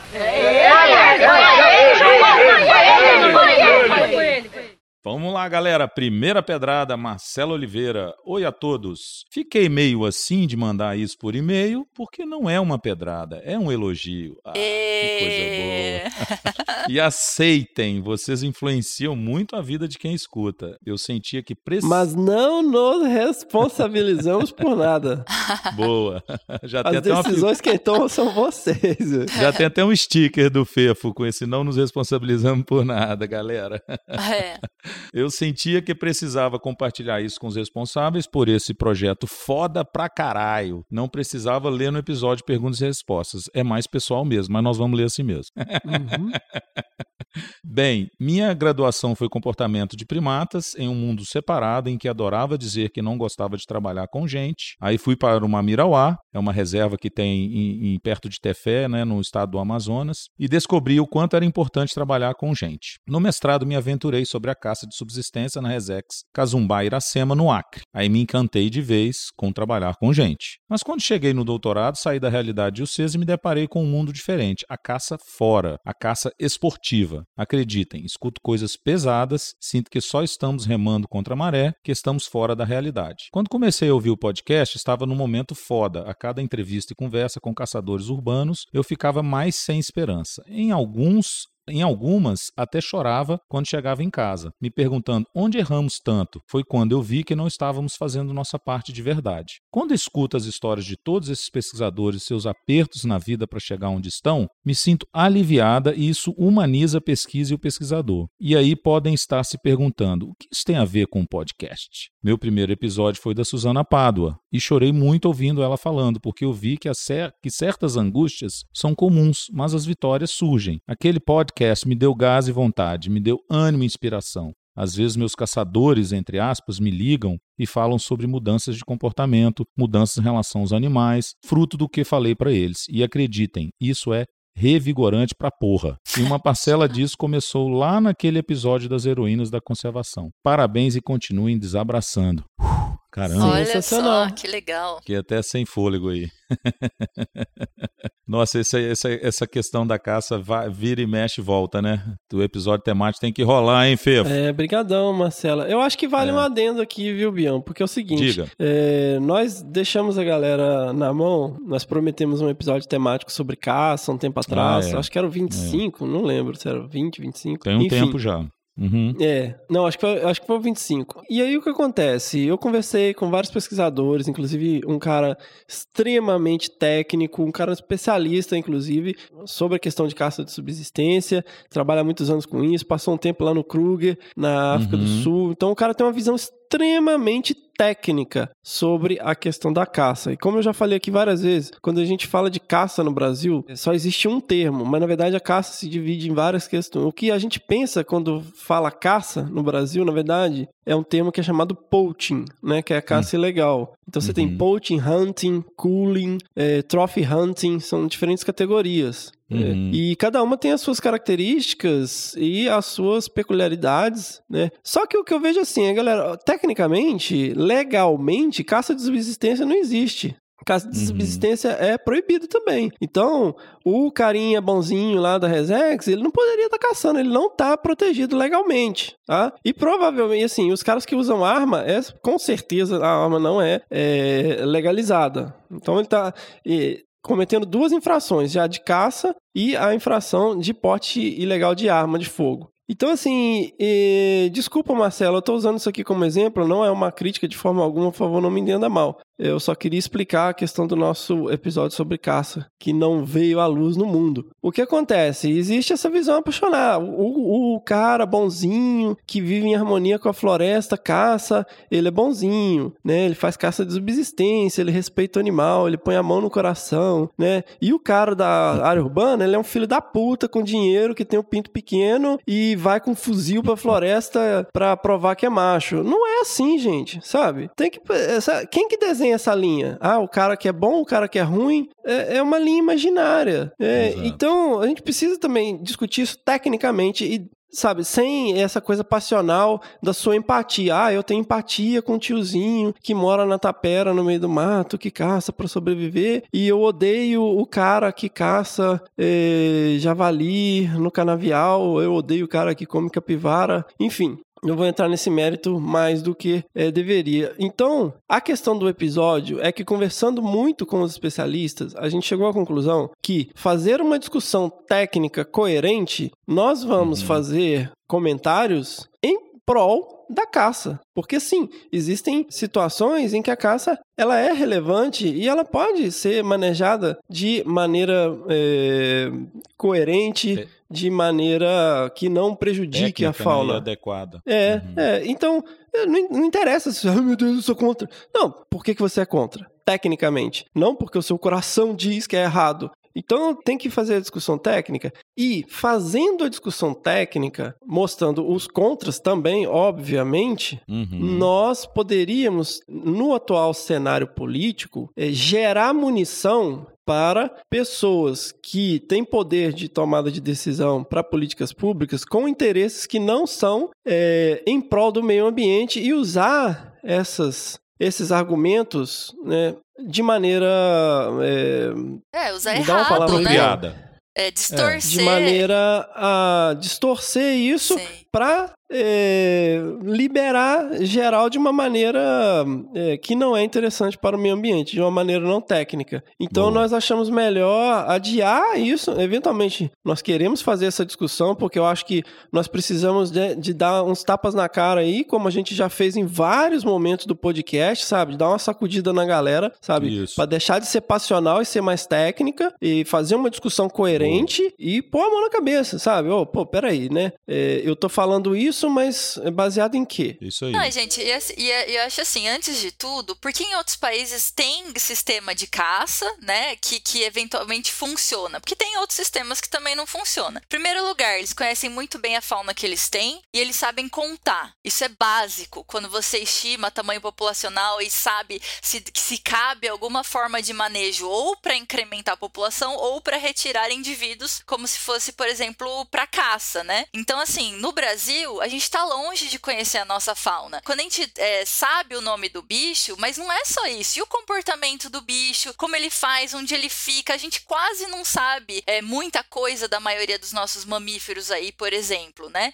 E quando a é. gente sabe, qual que é o tamanho da população? O quanto? Qual Ixi. o tamanho de uma população saudável? Qual o tamanho de uma população que permite retirada de indivíduos com caça, por exemplo, né? Então, assim, a gente está tão longe e está cada vez mais longe, uma vez que o governo ele tira incentivo é, de pesquisa, da ciência, apoio de, da, da, da, pesquisa, a gente não gerando esses dados, não tem nem como conversar sobre liberar a caça ou não. Não tem como, é. né? Então esses outros é. países estão muito à frente da gente em qualidade de informação, levantamento de dados, nível de pesquisa, publicações que permite a eles fazer esse tipo de manejo nas, nas populações, né? Aqui no Brasil, isso está sendo discutido, mas não existe a menor viabilidade disso realmente se concretizar. E se ou se isso acontecer, eu acho que não seria positivo, porque falta, né? Falta mu muita coisa para a gente chegar nesse consenso. E tem dois outros aspectos também importantes, Fê. Um aspecto é a questão cultural de respeito é. mesmo à propriedade particular, à propriedade, é, à legislação de maneira Uhum. geral. Porque é sempre aquela questão, ah, mas nossa, aí os caras. ah, liberar a caça. Porque é igual a curar o câncer, né? Pô, câncer tem um milhão de tipos de câncer. E Caça. é, a caça é de, de determinadas espécies, igual tem a questão da pesca, né? Que não tem problema nenhum, porque peixes são cenouras, né? Eles não, não são animais. Pesca não tem problema. Sim. Então, mas você não pode pescar qualquer espécie de peixe a hora que você quiser. Você tem defeso, existe uma legislação. E da mesma forma a caça, né? Tipo, aí fala, ah, não, mas os caras vão atirar em tudo que vê. Realmente, isso é problema cultural, Cultural. social, não é um problema da caça. É um problema de um povo ignorante e estúpido. É, é diferente. Não é um problema É da, da caça em si, é um problema cultural.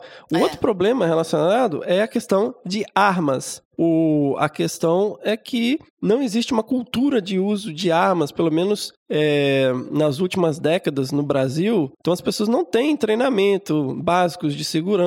É, existe um grande preconceito em relação às armas. E eu queria também marcar um outro ponto aqui. A caça no Brasil ela era permitida. Eu tenho vários livros em casa, inclusive um livro do Eurico Santos que chama Caças e Caçadas, onde ele fala tamanho de munição para caçar cada bicho, Sim. qual cachorro que você usa para caçar paca, qual cachorro que você usa para caçar capivara, os tamanhos de espingarda, tudo certinho.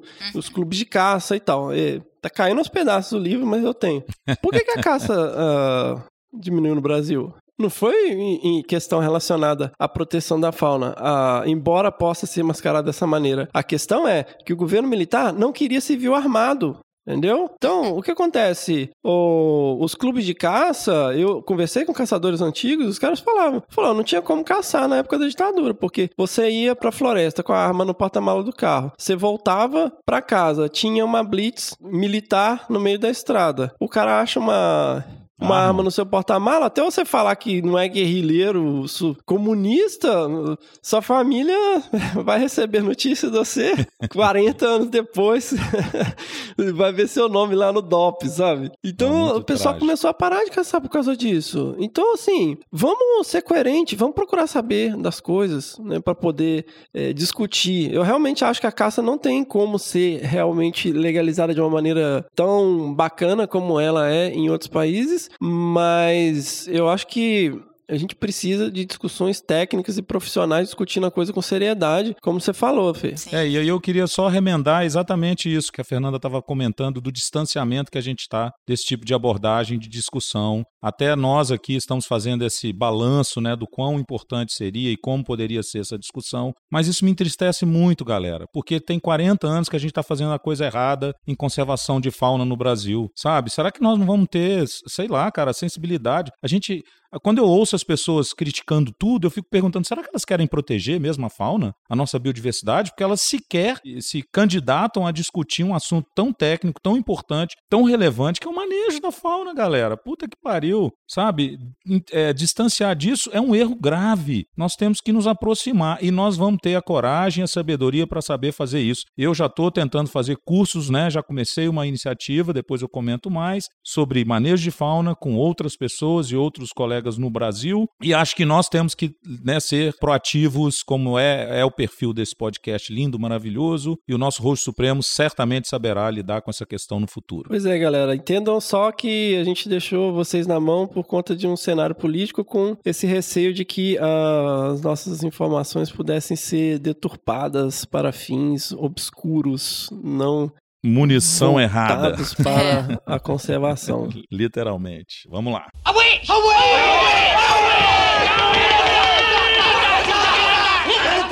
Segunda pedrada. Segunda pedrada da minha xará, Fernanda Machado. Olá, pessoal do Desabraçando. Primeiramente, gostaria de parabenizar o Fernando e a Miriam pela iniciativa do podcast. Desde que Obrigado. comecei a ouvir, mudei vários pontos de vista que tinha em relação à biologia da conservação e abriu minha mente para muitas outras coisas que nunca sequer passaram pela minha cabeça. Adoro acordar no domingo, baixar o episódio e já começar a ouvir. Estou me formando em biologia e sinto muita falta desse bate-papo com os professores, falando do mundo fora da faculdade e o Desabraçando traz uma luz para quem está saindo da graduação. Nas entrevistas, quando ouvimos pessoas que admiramos contando suas trajetórias e os perrengues que já passaram, é inspirador. E que bom, né, que eles se inspiram nos perrengues. que, que do mal isso, né? E isso dá uma esperança em trabalhar com conservação e continuar na luta. É bem aquilo, né? Ai, quando eu, o outro tá na merda, eu me sinto um pouco melhor. Eu tô brincando.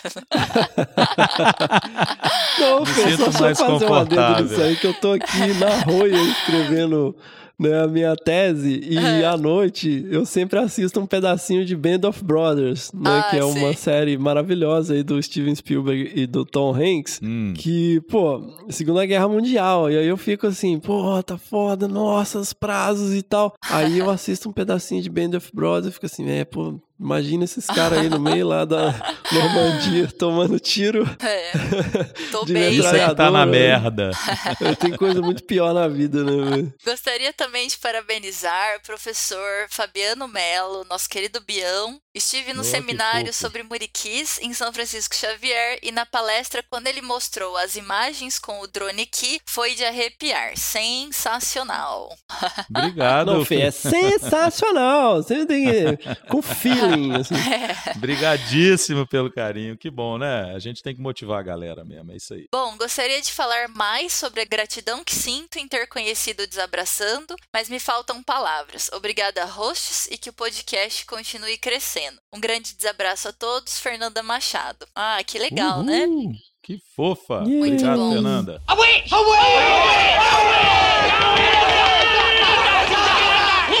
Vamos lá. Terceira pedrada, Camila Koch. Koch.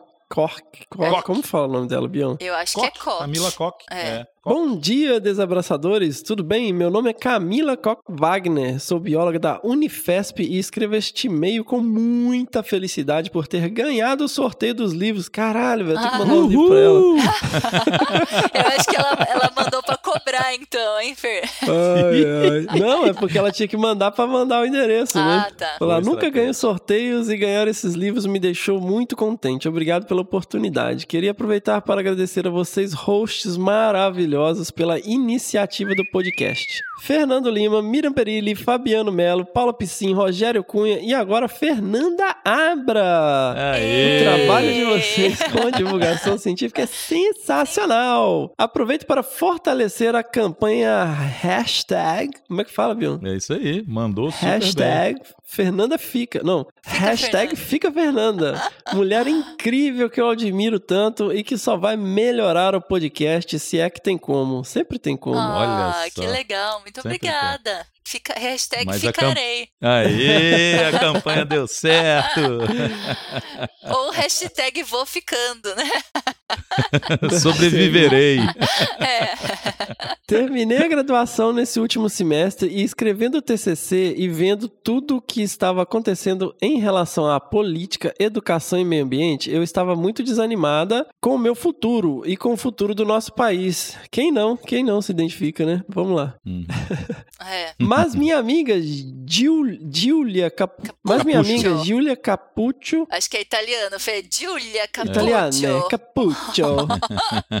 Me indicou o podcast e comecei a ouvir e saber sobre a trajetória dos entrevistados dos bichos e ouvir vocês com suas histórias e opiniões me deu muita inspiração e gás para continuar. Não tem doido pra tudo, né?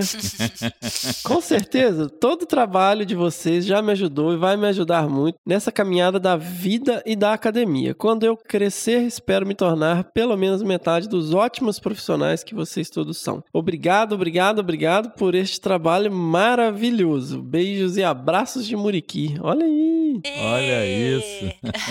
Camila, Camila. desculpa, vou mandar seus livros. Que legal. Não desista. Quero mandar um beijo pra ela. Diz ela que vai vir aqui tentar a prova de mestrado comigo. Olha lá, hein, Camila? Tô te aguardando, Olha hein? Não, e eu desejo que quando você crescer da forma que você colocou, você seja o dobro do que nós somos, né? É então, isso aí, eu sempre É, falo isso. Certamente, Que seja muito melhor do que a gente, na com verdade. certeza. Away! Away! Away! Quarta pedrada, Francisco Severo Neto. Oi, pessoal, tudo bom com vocês? Tudo bem. Muito bom, obrigado. Tudo bem, também. Tudo indo. Sou biólogo e mestre em ecologia pela UFMS, ou seja, Universidade Federal do Mato Grosso do Sul. Atualmente trabalho como técnico na coleção zoológica da mesma universidade. Estou na reta final do doutorado na Unesp Rio Preto. Acabei força, de ouvir. meu caro, força. Tamo junto. Quando eu tava lendo, eu, falei, eu já ia lá, Unesp Rio Claro. Falou, ó, é colega do Fefo, mas não, mas aí é Unesp Rio Preto, é outra, outro campus, né? Acabei de ouvir todos os episódios, só tenho a agradecer de coração a vocês pela maravilhosa iniciativa. É muito bom poder ouvir sobre as alegrias e angústias de se trabalhar com conservação, mas sem apontar o dedo, criando inimigos ou tabus a um determinado grupo ou outro mas sim diluindo a responsabilidade entre, entre todos e reforçando sobre a necessidade de se fazer parcerias interdisciplinares em prol de um bem comum. Outro ponto fantástico é poder ouvir e aprender sobre as experiências tanto dos pioneiros como Flávia Miranda, Suzana e Cláudio Pádua, além daqueles mais próximos à minha geração, como Fernanda Abra, Hugo Fernandes e Rafael Moraes. Ó, nós ficamos no limbo aí, hein, Fê? é, eu, você, a Miriam, Rogério. Nós estamos nós estamos flutuando aí nesse limbo aí. Ai. Sacanagem. Com o primeiro grupo rola uma admiração absurda, mas com o segundo já é uma identificação maior, uma vez que sinto que passamos e estamos passando pelas mesmas pressões seletivas, entre aspas, na vida, carreira, escolhas e desafios. É bem-vindo ao mundo real, meu caro. Agradeço também ao Desabraço por ter trazido à tona a história do Morro do Diabo. Sou natural de Presidente Prudente, olha isso, oeste do estado de São Paulo, onde ambientes naturais simplesmente não fazem parte da paisagem. E qualquer João de Barro já é motivo de alegria para um amante da natureza. Adorei isso, gente. Por Olha isso aí, me mas, marcou. é, eu ia lá em, eu ia direto em Prudente, eu ia no médico fazer compra no mercado, eu ia no cinema, era tudo em Presidente Prudente, que eu morei durante nove anos em Teodoro Sampaio, né? É ali perto, né? É. É, uma Bacana. horinha. Por isso me marcou demais uma viagem que fiz com a escola ao Morro do Diabo, lá pelos idos de 97 e 98, e que certamente foi decisivo na escolha de cursar biologia. Olha só que legal. Poder ouvir um pouco do que foi os bastidores com os perrengues do casal Pádua, além das lambadas ecológicas, barbecue of science, essa é ótima, né? E consequente criação do IP é simplesmente sensacional e muito motivador. Sem dúvida, esse mês de intensivão, ouvindo os episódios do Desabraçando, deram um gás diferente a esse começo de ano e um grande alívio pessoal de poder acompanhar um trabalho tão bonito e dedicado de educação ambiental como esse. Vida longa e próspera ao Desabraçando e um grande desabraço a todos os hosts. Francisco Severo Neto. Olha só. Ah, que Olha legal. só, obrigado pelo educação ambiental. Afinal de contas, é, não deixa de ser um projeto de educação Sim. ambiental. É verdade. Divulgação científica e educação ambiental. Muito bom. Obrigado, Francisco. Show de bola. Isso aqui é legal, né, Fefo, do podcast, né? Porra, ele tá no intensivão, os episódios estão aí, né, na nuvem, na podosfera, a galera começando a ouvir agora, conseguindo acompanhar. Isso aí, moçada. Vamos divulgar, vamos colocar em dia os episódios e vamos participar. Legal. Sensacional. Away! Away! Quinta pedrada do Stefano Spiteri Ávila. Olá, amigos do Desabraçando. O episódio 35 ficou fenomenal, não é sensacional? Já Fique- estamos criando as variantes. Fiquei refletindo sobre todas as possíveis merdas que poderiam ter acontecido em meus campos, acho que todos nós, né? Em especial, uma situação muito complicada em uma reserva ao norte de Manaus, em que um membro da minha equipe se perdeu durante um campo, fazendo um piloto para seu próprio projeto. Havíamos combinado Nossa. que esse colega iria andar sozinho durante uma manhã, enquanto eu e os outros colegas iríamos realizar uma atividade para o meu mestrado. A pior parte é que não marcamos horário de encontro, apenas dissemos a ele: nos encontre lá naquela área.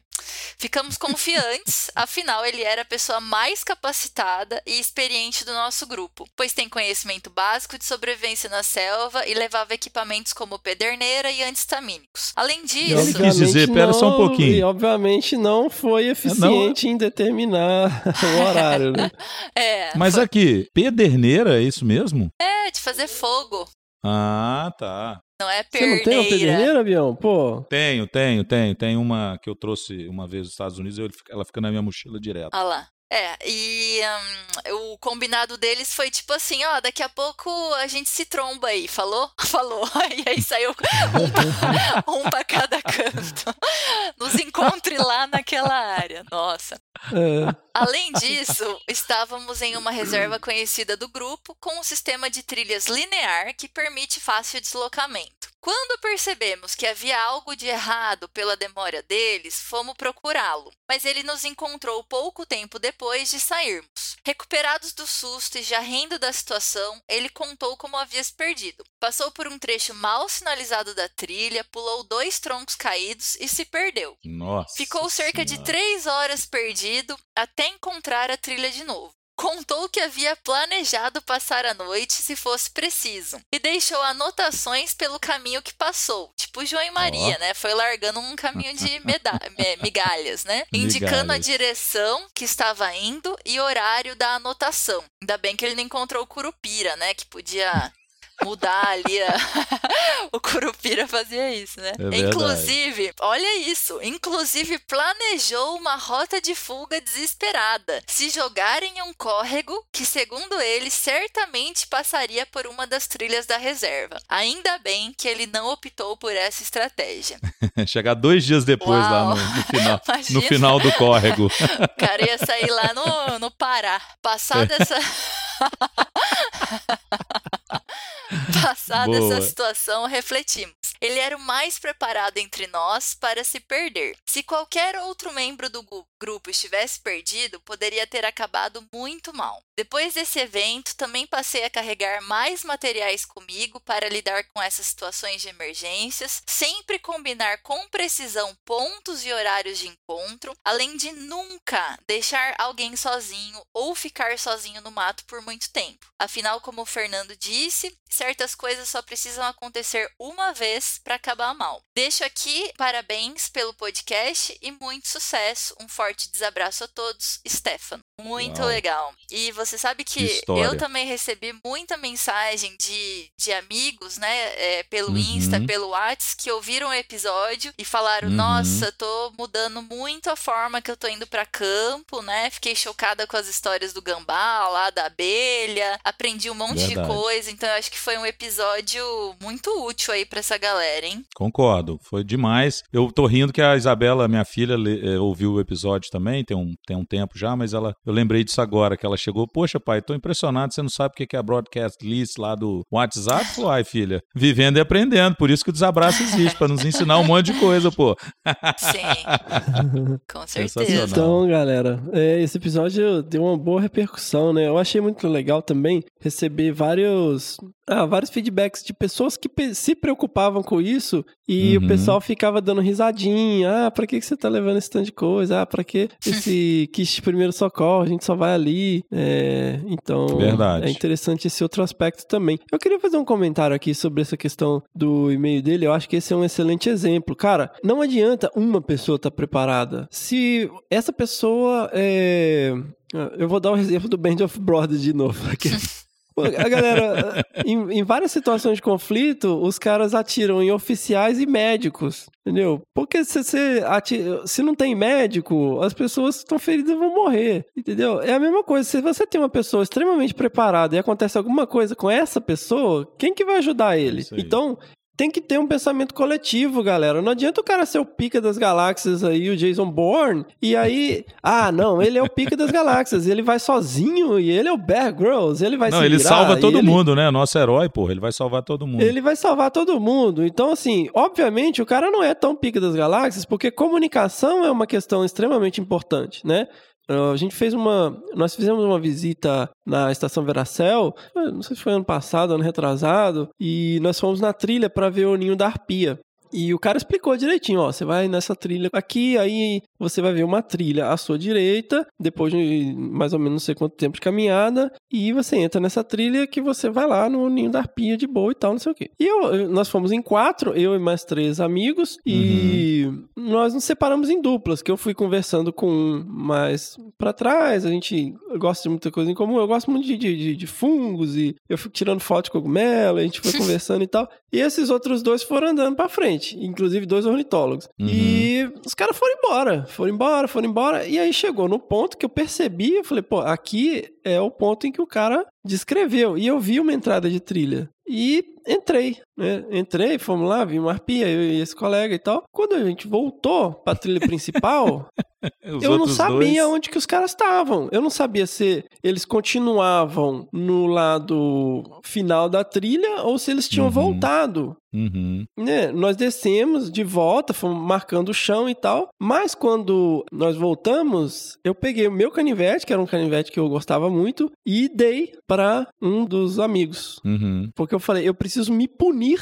por ter feito isso, porque é um erro ridículo e eu preciso lembrar de nunca mais fazer isso. Que é basicamente questão de comunicação. As pessoas Boa. precisam saber onde, é, é, qual que é o seu plano, para onde você está indo. É, se você vai entrar em algum lugar, você deixa um sinal, você marca e tal. Comunicação é extremamente importante.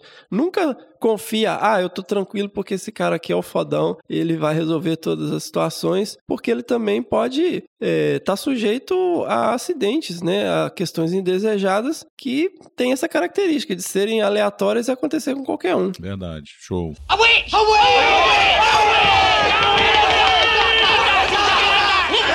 Seguimos. Sexta Pedrada, Ângela Pelim, queridos hosts e amigos do Desabraçando, acompanho a iniciativa do podcast desde seu surgimento. Lembro de uma conversa em Brasília em novembro de 2018, no final, nossa, marcou mesmo a data, né? No final do projeto de definição das áreas prioritárias para a conservação da Mata Atlântica, pô, esse projeto foi muito legal, cara, uma parceria nossa, né, do IP, Instituto de Pesquisas Ecológicas com o Ministério do Meio Ambiente. Verdade. Só pude ir na reunião de abril, né? Lembra? Só pude ir na reunião de abril. Essa de novembro eu não fui. Ah, essa foi a final, acho, em Brasília. Foi a final, exato. Onde o Fernando discursou e defendeu veementemente na mesa de um bar a necessidade de ampliação da divulgação científica, de nos comunicarmos melhor com a sociedade. Onde tudo começa, né, Onde tudo começa. Não, eu tinha acabado de começar o Desabraçando aqui, ó. Foi em novembro, o Desabraçando começou em setembro de 2018. É verdade. É muito legal ver esse sonho virando realidade. O podcast está melhor a cada dia e vocês estão fazendo um trabalho brilhante conduzindo essa viagem por conceitos, casos e histórias da biologia da conservação, unindo teoria e prática com uma linguagem amena e acessível. Admiro todos vocês, pois além de serem ótimos profissionais nas suas áreas de atuação, resolveram encarar esse novo desafio saindo da sua zona de conforto e se dedicando a esse belo projeto. Desejo muito sucesso e vida longa ao Desabraçando Valardor Aires. Olha aí uma pessoa maravilhosa, né? Eu sou muito fã da Ângela. A Ângela, pra mim, assim, é um Gracinha. exemplo de profissional e dedicação, cara. Eu até falei com ela outro dia, eu falei, pô, Ângela, eu não vou mais conversar com essas coisas com você, porque ela trata, assim, é uma pessoa que tem uma leveza, assim, tão grande, e ela lida com os problemas de uma maneira é, natural, assim, espontânea, que eu fico assim, cara, eu sou um merda, porque eu vivo choramingando. Um grande beijo aí, muita admiração por você, Ângela. Um grande beijo aí pra Andréia, pra Dona Beatriz, pro Sandro, pra Estelinha, família toda. E Valar Morgulis. Ó. Pra quem não sabe, Valar do Aires é um termo em High Valyrian, uma língua bem antiga da, de Essos, né? um continente é, fictício da saga Game of Thrones. Imaginário. E significa todo homem bom. deve servir. Ó, Ó. forte. Fefo também é cultura. Que foi só cultura, não? Não é? Cultura inútil. Away!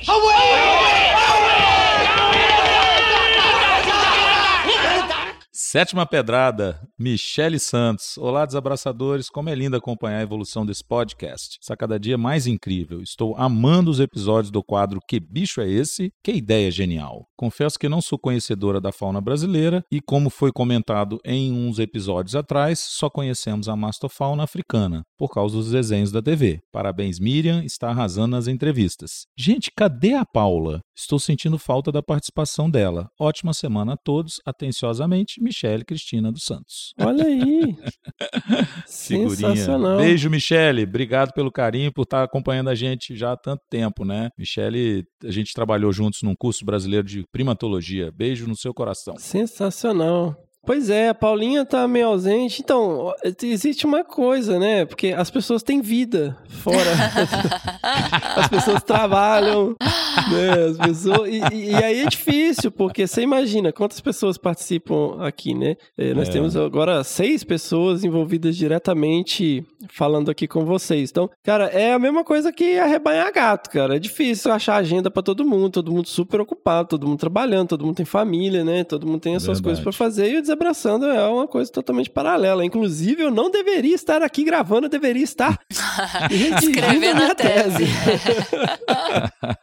Isso é que é compromisso com os ouvintes. Parabéns, aí. Será recompensado. Então, é, então nem sempre é possível juntar todo mundo, né? Muitas vezes em cima da hora a gente acaba não conseguindo gravar e tal. E a Paulinha tá tem uma aula de alguma coisa hoje, mas tá todo mundo aí, né? Rogério também, Rogério tá na roda aí. A gente eventualmente vai chamando a galera e participando conforme dá. A gente prioriza também chamar o pessoal de acordo com o conteúdo, né, para poder apresentar por, como que eu apresentaria o Mittermeier com a paixão e o conhecimento que o Bião demonstrou, né?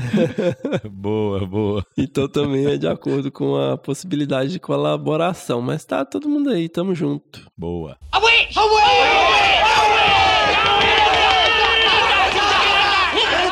Pessoal, esse foi o episódio 37 do Desabraçando Árvores. Eu espero que vocês tenham gostado. Me desculpem aí quem se ofendeu ou não. Não estamos muito preocupados com isso. Obviamente, alguém vai se ofender, porque todo mundo se ofende com tudo. Né? É impossível é, agradar todo mundo. Né? Mas, então, esperamos que tenha sido informativo. Nós tentamos abranger aí é, o máximo os e-mails dos nossos ouvintes, as perguntas enviadas aí no hashtag querido Desabrace. Se vocês têm aí coisas que vocês gostariam de ter abordadas aí nos episódios de perguntas e respostas, mande lá no Twitter, no, pro arroba Desabrace, hashtag querido Desabrace. Né, me desculpem se não respondemos todas, né? Temos muita coisa para ser discutida. Nós vamos pegando e discutindo aos poucos. Muitíssimo obrigado pela audiência. Apoie lá esse projeto no Padrim se você se sentir compelido a fazê-lo, né? Você pode contribuir a partir de um real lá no www.desabrace.com.br/barra desabrace e seguimos. Vamos lá, diz aí, Fernanda Abra. Ah, mais um episódio delícia, né? Que, que gostoso participar. Beijo, Fefo, beijo, Bião. Hashtag vou ficando. Desabraço a todos vocês. Beijo. Diga, padrinho. Ô, oh, rapaz, só muito amor no coração. Cada dia que passa, a gente fica mais feliz de estar participando dessa iniciativa. Continuo te agradecendo eternamente, meu afilhado, pelo carinho, pela oportunidade e, sinceramente, espero que todos gostem. Mais um episódio aí no ar. Beijo no coração de todos. Boa, sensacional. Benção, padrinho. Deus abençoe. Boa, galera. Obrigado, gente.